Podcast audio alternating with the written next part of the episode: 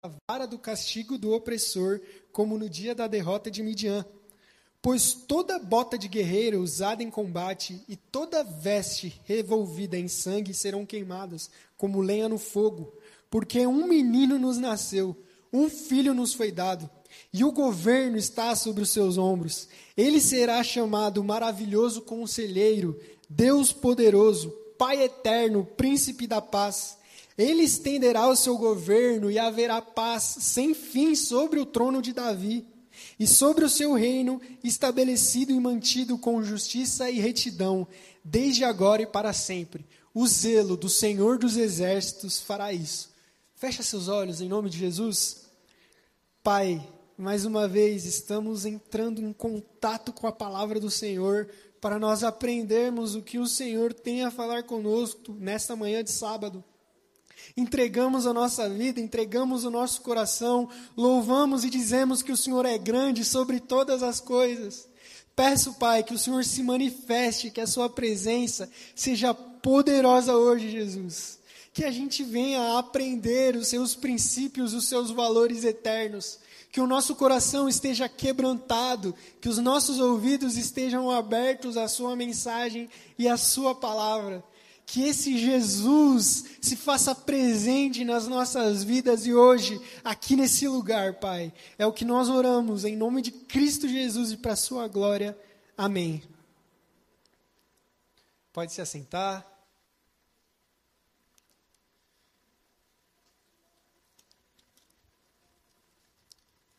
O tema dessa mensagem, a ideia dessa mensagem é trabalhar sobre a vinda de Jesus na terra. O profeta Isaías, ele profetiza sobre a vinda de Jesus e ele traz algumas características de como seria essa vinda de Jesus e como esse, esse Messias, de como Jesus seria. Então, a ideia da mensagem de hoje é trabalhar sobre Jesus, sobre a vinda dele.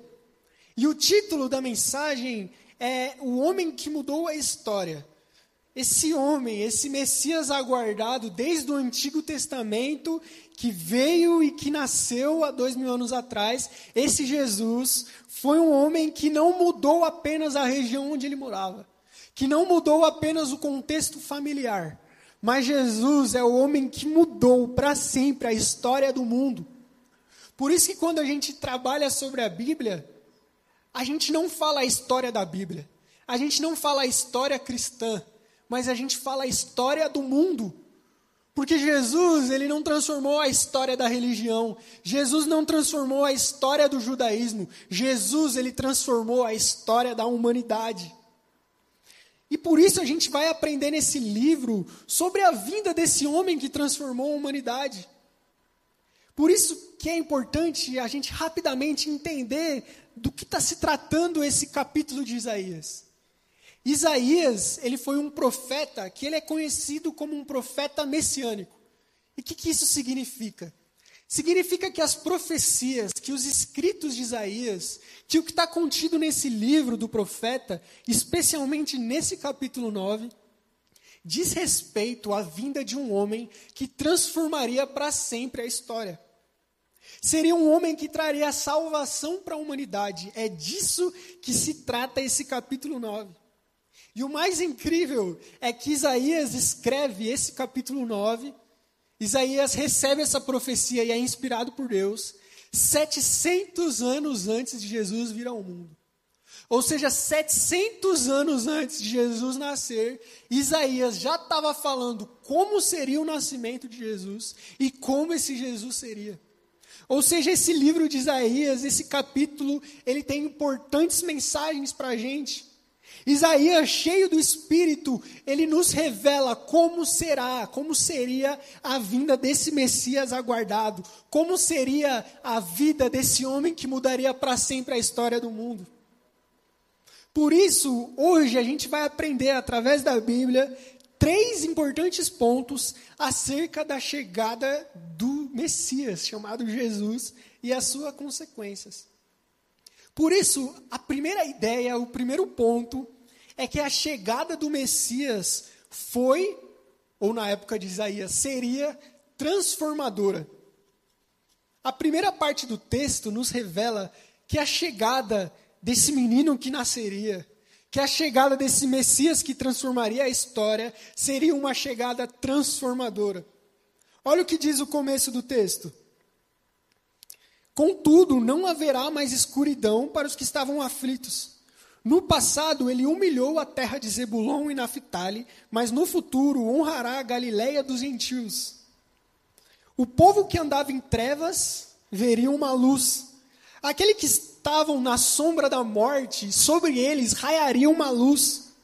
E essa nação cresceria e haveria alegria sobre eles. Ou seja, a chegada desse Messias anunciado por Isaías seria uma chegada por transformação. E de fato, Jesus cumpre essa palavra de Isaías. E na mensagem de hoje a gente vai poder aprender e ver na prática como que cada palavra desse texto foi cumprida. Jesus, ele é o cumprimento de todas as profecias do Antigo Testamento. Tudo que foi dito no Antigo Testamento, tudo que Isaías escreveu, perfeitamente e precisamente Jesus cumpriu na sua vida. E o Novo Testamento relata isso e a gente vai ver isso hoje. Então, por isso que eu peço que você mantenha a sua Bíblia aberta em Isaías capítulo 9, que a gente vai ver referências cruzadas de como esse texto de Isaías, 700 anos atrás, se cumpre na vida de Jesus e no ministério de Jesus. E o primeiro ponto, Mateus 4, do 13 ao 15. Olha o que diz o texto. Esse texto relata que Jesus, que era de Nazaré, sai de Nazaré e passa a morar em Cafarnaum. E Cafarnaum era uma terra que pertencia a Zebulon e a Naphtali. Jesus passa a morar então nessa região da Galileia. E por isso. E por isso a gente pode ver a primeira, o primeiro ponto da do cumprimento dessa profecia de Isaías. Porque essa terra de Zebulon e Naphtali foi uma terra que foi desolada e destruída. Se a gente lembrar rapidamente, houve aquela distribuição entre Reino do Norte e Reino do Sul em Israel. O Reino do Norte, que fazia parte de dez tribos de Israel, dentre elas essa tribo de Zebulon e Naphtali, foi invadida e destruída em 722 a.C. Então essa terra foi toda destruída e devastada, e todo o povo de Deus que morava nessa terra foi, foi subjugado e foi morto. Então por isso que Isaías fala dessa, dessa humilhação da terra de Naphtali, dessa terra onde era a Galileia. Então, quando em Mateus capítulo 4, versículo 13 e 15, Jesus vai morar na Galileia, o que, que Jesus faz na Galileia, na Galileia? Olha o que diz o texto. Se você continuar em Mateus 4, do 13 ao 15 em diante. É na Galileia que Jesus vê alguns homens pescando, um deles chamado Simão Pedro, e Jesus chama os seus primeiros discípulos.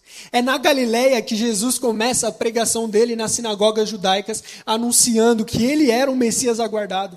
É na Galileia que Jesus concentra os milagres, as curas. É na Galileia que Jesus cura endemoniados. É na Galileia que Jesus cura pessoas aleijadas. É na Galileia que Jesus começa um caminho de transformação naquela região. E Isaías, 700 anos antes de Jesus, disse que viria um Messias e essa terra que tinha sido devastada seria transformada de novo. Essa Galileia, que agora está só destroços, seria mais uma vez coberta de glória, porque a vinda do Messias transformaria aquela região. E de fato, em Mateus 4, a gente vê Jesus cumprindo essa profecia de Isaías e transformando essa região. O texto continua e fala que uma luz raiaria entre as trevas. E olha o que diz Jesus em João 8,12. Jesus diz assim: Eu sou a luz do mundo. Quem me segue não andará em trevas, mas terá a luz da vida. Olha, olha como Jesus precisamente, perfeitamente cumpre todas as profecias e as palavras de Isaías. Isaías disse, cheio de Deus, inspirado pelo Espírito, que haveria uma luz sobre as trevas. E quando Jesus vem, ele se diz como a luz do mundo. Jesus é essa luz que reveste as trevas e acaba com a escuridão, meu irmão. Por isso que quando Jesus entra na nossa vida, por isso que quando nós temos um contato com Deus, nós saímos da nossa condição de trevas e vamos à luz. Por isso que não tem como aonde Jesus está, o lugar permanecer morto. Jesus transmite luz, Jesus transmite vida. Por isso que, que não é raro a gente ver testemunhos, como do irmão que passou a lição, de que ia na balada, de que ia isso, mas quando tem um encontro com Deus não consegue mais. Porque esse é um ministério de Jesus anunciado por Isaías, transmitir luz para aqueles que estavam em trevas. E Jesus veio exatamente para isso. O verso 3 diz que Jesus traria alegria assim que viesse e mais uma vez, no Novo Testamento, há o cumprimento perfeito disso. Lucas 2, 8 até o capítulo 20, fala de uma alegria que toma conta de todos quando é anunciado o nascimento de Jesus. Nesse texto fala que quando Jesus nasce, os anjos de Deus, milhares, vão ao céu e começam a fazer uma festa. Fala que o anjo, um anjo do Senhor aparece para um pastor e fala: Cara, começa a fazer festa, louva, se alegra, porque esse menino anunciado por Isaías, o homem que mudaria a história, nasceu. E aqueles pastores que estavam perto ali da região, diz o texto que eles começam a louvar, começam a se alegrar. Os reis magos atravessam a cidade para conhecer Jesus. Ou seja, assim que Jesus nasce, a tristeza é tirada e a alegria Olha como as palavras de Isaías são cumpridas na vida de Jesus. Então Jesus, ele transforma o contexto, Jesus cumpre a profecia de Isaías. Jesus transforma a nossa terra desolada em uma terra reta. Jesus transforma as nossas trevas em luz. Jesus transforma o nosso choro em alegria. Por isso, meu irmão, que o crente, a identidade do crente tem que ser uma identidade de transformação. Só que, infelizmente, nas igrejas atuais e nas pregações atuais, nós somos constantemente bombardeados por pregações e pessoas e crentes que não são transformados. Pregações que estão mais posicionadas em falar o que você quer ouvir. Pregações que estão mais posicionadas em te dar uma vida confortável do que apresentar essa pessoa de Jesus que traz transformação. Por isso que uma vez que estamos em Cristo, Paulo diz que nova criatura somos, por quê? Porque nós que andávamos em trevas vimos uma luz. Nós que estávamos perdidos pelo pecado, vimos essa luz que nos transformou. A vinda de Jesus transformou a história. Jesus não só transformou a Galileia, Jesus não só transformou a cidade que ele viveu há dois mil anos atrás, mas até os dias de hoje, Jesus segue transformando vidas. Que o nosso coração esteja aberto para essa transformação que a vinda de Jesus trouxe. Porque a vinda de Jesus não teve resultado só no passado, mas até hoje a vinda de Jesus tem resultados. E você está sentadinho hoje escutando uma mensagem, é uma consequência da vinda de Jesus, porque Jesus um dia atingiu o seu coração e você entendeu a mensagem de Cristo. Então, que a gente vá de encontro com essa transformação que a chegada do Messias trouxe. Se nós vivermos um evangelho e uma vida cristã desprovida de transformação, Jesus nunca chegou nas nossas vidas. Jesus vai ser meramente um fato histórico que aconteceu há dois mil anos atrás. Mas o que muda? O que muda de Jesus ser um fato histórico para Jesus ser algo presente? A nossa transformação. Porque aonde Jesus está, ele transforma aonde Jesus estava, enquanto ele estava lá na Galiléia, as pessoas eram transformadas, os homens não permaneciam mesmo.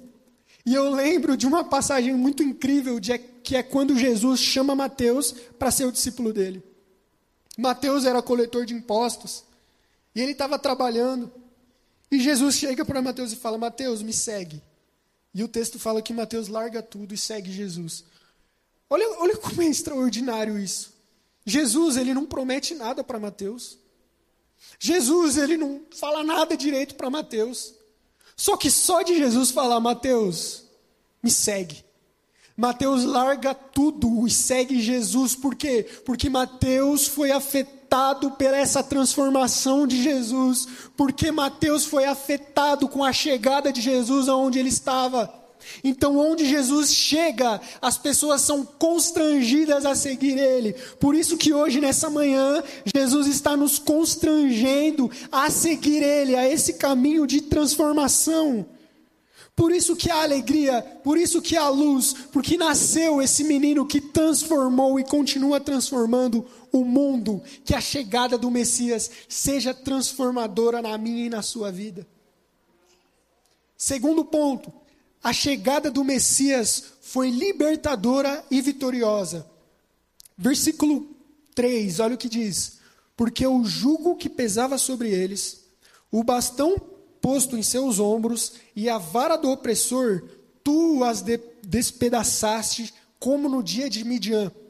Com efeito, todo calçado de guerra, toda veste que se envolve em sangue será queimada e devorada pelo fogo, porque um menino nos nasceu. Esse texto e esse trecho revela que a chegada do Messias seria e foi libertadora e vitoriosa. Primeiro, para a gente entender o que significa esse texto, é importante a gente entender o que, que, é isso, como no dia de Midian. O que, que aconteceu em Midian? Se você abrir a sua Bíblia em Juízes capítulo 6, você vai ler no primeiro e no segundo versículo que o povo de Israel estava sendo dominado por esse povo de Midian, os midianitas. E por sete anos esse povo de Israel foi escravizado por esses midianitas. O texto fala que toda vez que os israelitas plantavam qualquer coisa, os midianitas iam lá, queimavam tudo, matavam todo o gado, matavam todo mundo e iam embora. E por sete anos o povo de Deus foi escravizado e, e, subjugado por esses midianitas. Até o dia que diz o texto que o povo ora, se submete a Deus e Deus envia Gideão. E através do poder de Deus o povo é livrado dos midianitas. E o mais incrível é que essa libertação dos midianitas não se deu por força humana. Se a gente continuar no capítulo 7, a gente vê que só com 300 homens o povo de Israel é liberto dos midianitas. E nenhum desses homens luta, porque o texto diz que eles tocam trombetas e os próprios inimigos se matam entre si.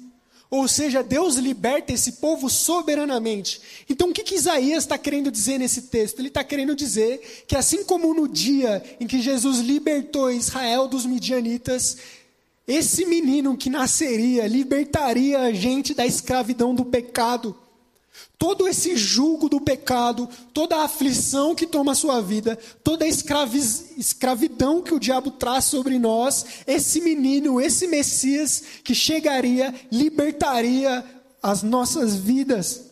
Todo o jugo sobre as nossas costas, toda a corrente, toda a algema seria destruída. E olha o que diz Jesus quando ele vem, quando ele chega.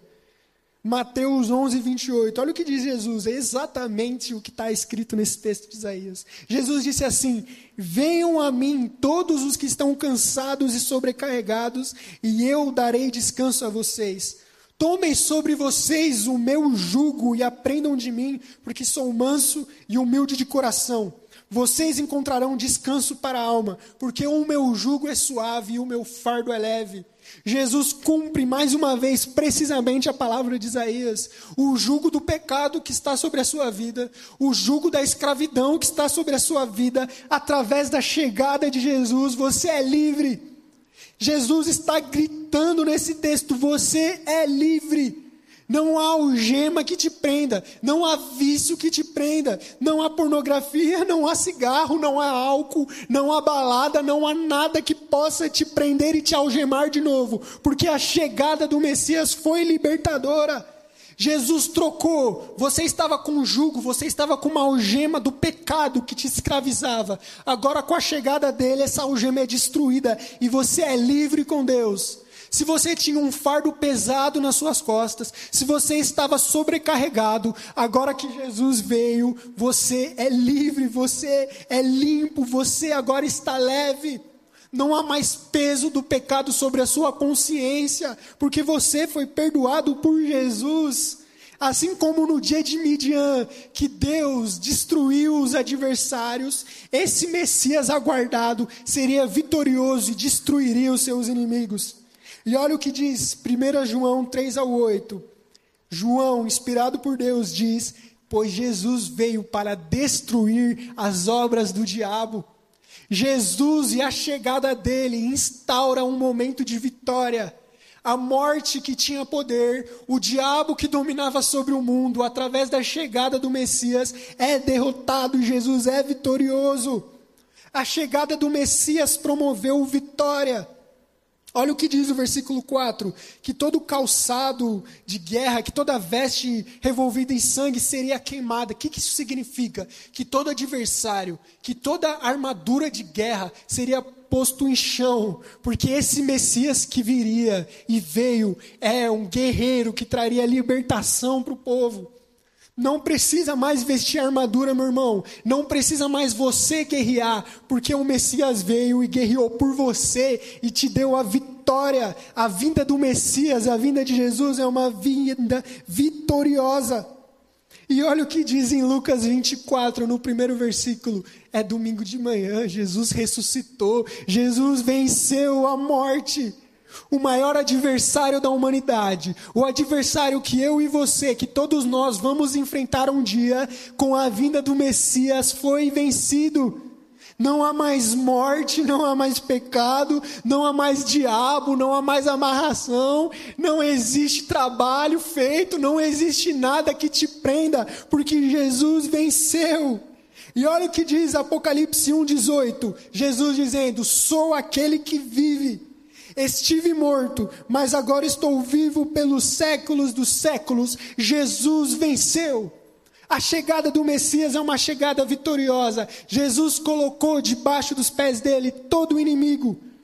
Todo julgo, toda opressão, toda guerra foi subjugada, porque o vencedor, o Senhor dos Exércitos, chegou e nasceu no mundo. E o que isso tem a nos ensinar, meu irmão? O Deus que você serve, o Deus que é Senhor da sua vida, é o Senhor das batalhas e é o Senhor da guerra. Você sofre nas suas lutas contra os seus vícios. Você sofre nas suas lutas contra os seus pecados íntimos. Você não precisa sofrer sozinho, porque o Jesus que venceu te deu a vitória na cruz. O seu vício foi cravado na cruz, a sua má índole foi cravada na cruz, o seu temperamento errado foi cravado na cruz, e Jesus venceu e te deu uma vida nova na cruz. A chegada dele anunciou vitória. Você é livre, você é vencedor em Cristo. O pecado não mais define quem você é. O seu temperamento explosivo não define quem você é. Mas quem define quem você é foi esse Messias que chegou. Foi esse Messias que trouxe a vitória chamado Jesus Cristo. Não há mais escravidão, não há mais julgo que te prenda, não há mais adversário grande o bastante contra você, porque maior é o que está em você do que o que está no mundo. E isso me leva a um aprendizado enorme. Quanto crente, ou quantas vezes nós podemos nos perder e ter medo das coisas? Crente que tem medo de outra religião, crente que tem medo de trabalho, meu irmão, não existe nada disso. Maior é o que está em você do que o que está no mundo. O Jesus que é superior a todo demônio, a toda hoste maligna, venceu e te deu a vitória. Você é vitorioso em Cristo. Terceiro ponto e último ponto. A chegada do Messias estabeleceu o seu reinado eterno. Isaías, cheio de Deus, conclui então essa sessão que diz respeito à chegada do Messias. Olha o que ele diz: Porque um menino nos nasceu, um filho nos foi dado. Ele recebeu o poder sobre os seus ombros. E foi-lhe dado este nome: Maravilhoso Conselheiro, Deus Forte, Pai Eterno, Príncipe da Paz para que se multiplique a sua autoridade, o seu poder, assegurando o estabelecimento de uma paz sem fim sobre o trono de Davi e sobre o seu reino, consolidando sobre retidão e justiça, desde agora para sempre. Ou seja, a chegada, o anúncio desse Messias estabeleceria o começo do seu reino eterno. E esse governo do Messias, esse governo de Jesus, estaria pautado e alicerçado em quem ele é Por isso que rapidamente a gente vai entender esses títulos. Por quê? Porque o governo de Jesus está baseado na essência dele.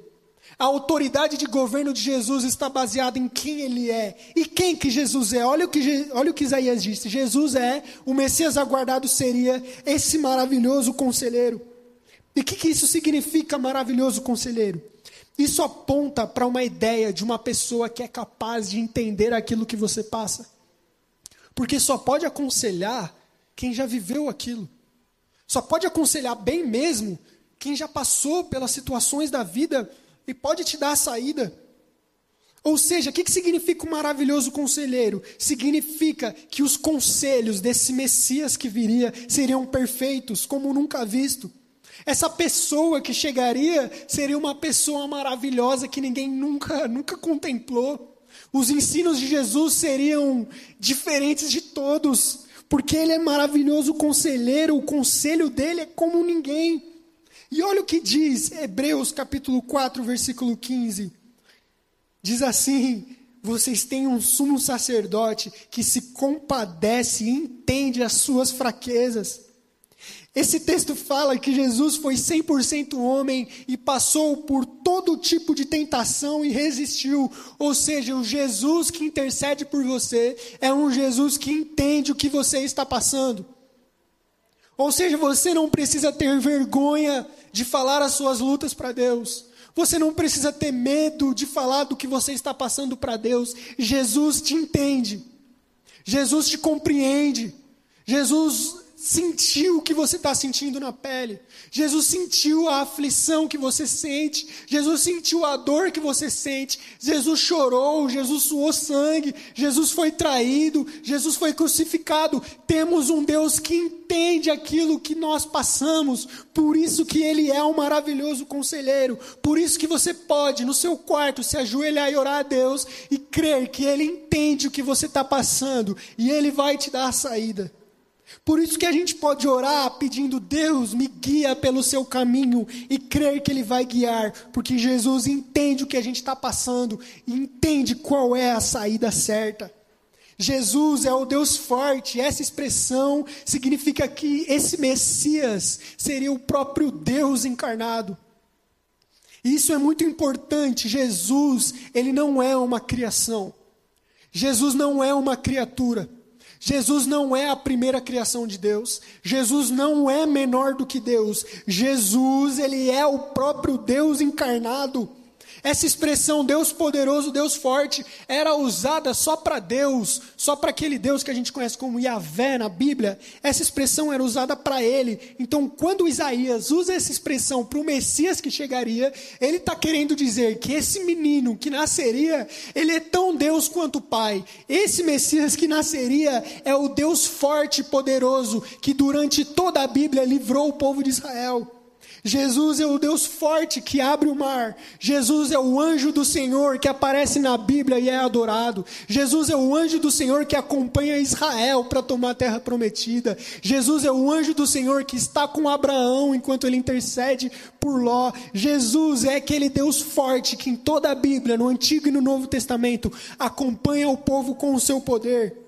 E no Novo Testamento comprove, confirma o que Isaías disse. Jesus de fato é esse Deus forte. Hebreus 1:3, olha o que diz. Jesus é o resplendor da glória de Deus, a expressão exata do seu ser. Colossenses 1:15 fala que Jesus é a imagem do Deus invisível, que ele é supremo e tem supremacia sobre tudo e sobre todos. João capítulo 1, ele é a palavra que estava com Deus, mas que também era Deus, e que tudo foi criado através de Jesus. Jesus é o Deus invisível, Jesus é o Criador de tudo, e nada do que foi feito sem Ele se fez. Jesus é o Deus forte, é o Deus poderoso, é o Deus, é o Rei dos Reis, Ele é o anjo do Senhor, Ele é aquele que merece toda a adoração. O Messias, esse menino, é o próprio Deus, é isso que Isaías está dizendo e que comprova o Novo Testamento. Ele é o Pai da eternidade, Ele é o Pai eterno. O que, que isso significa? Significa que Jesus nos ama como um pai ama um filho. Jesus nos adota, Jesus se entrega na cruz, amando a humanidade, e Pai da eternidade dá a noção de que Jesus é esse que vive eternamente. Jesus não teve começo, Jesus não foi criado, mas ele sempre existiu. Por isso que Apocalipse 22, 13, Jesus diz: Eu sou o Alfa e o Ômega, o primeiro e o último, o princípio e o fim. Jesus não teve começo, Jesus não foi criado, mas Ele é esse Deus forte, Pai da eternidade. E por Ele ser o Pai da eternidade, por Ele ser o Pai eterno, Ele dá a eternidade para quem Ele quer. Por isso que Jesus disse: Eu sou a ressurreição e a vida. Se você crer em mim, você vai ter essa vida eterna. Porque uma vez que Ele é o Pai da eternidade, Ele dá aos seus filhos a eternidade de graça. Jesus é esse Pai da eternidade e é esse príncipe da paz.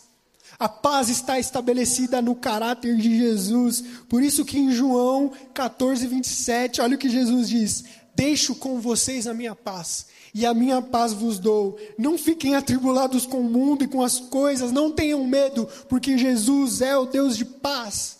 É Jesus que é capaz de trazer paz e sossego para a sua vida. Ele é a rocha firme que a gente pode se segurar. Ele é aquele que a gente pode lançar as nossas ansiedades e ele vai trazer descanso. Ele é o nosso alívio. Você está sobrecarregado.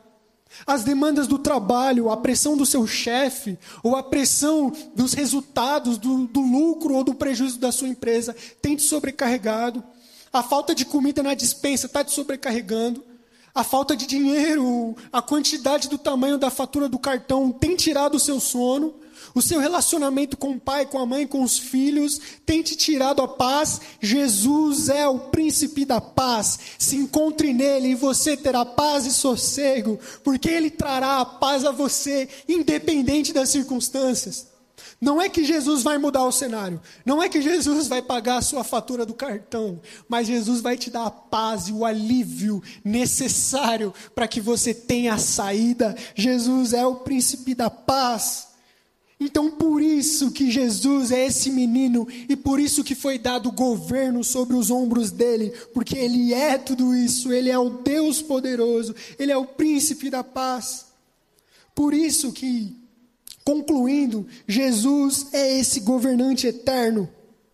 Jesus é essa pessoa que tem o governo sobre os ombros e reinará eternamente, firmando e consolidando o reinado de Deus com justiça e retidão. E para isso, para a gente entender esse reinado de Jesus, a gente vê no Novo Testamento Jesus como esse rei. Jesus como esse governante e soberano sobre todas as coisas. Isaías está anunciando que esse Messias, esse menino, ele não é só mais uma criança, mas ele é o Deus vivo que governa sobre todo o mundo. Ele é o Rei dos Reis, ele é o Senhor dos Senhores. Esse é Jesus, o que reina sobre a minha e sobre a sua história. E em Mateus 28, 18, Jesus cumpre essa palavra, porque olha o que Jesus diz: toda autoridade foi me dada nos céus e na terra.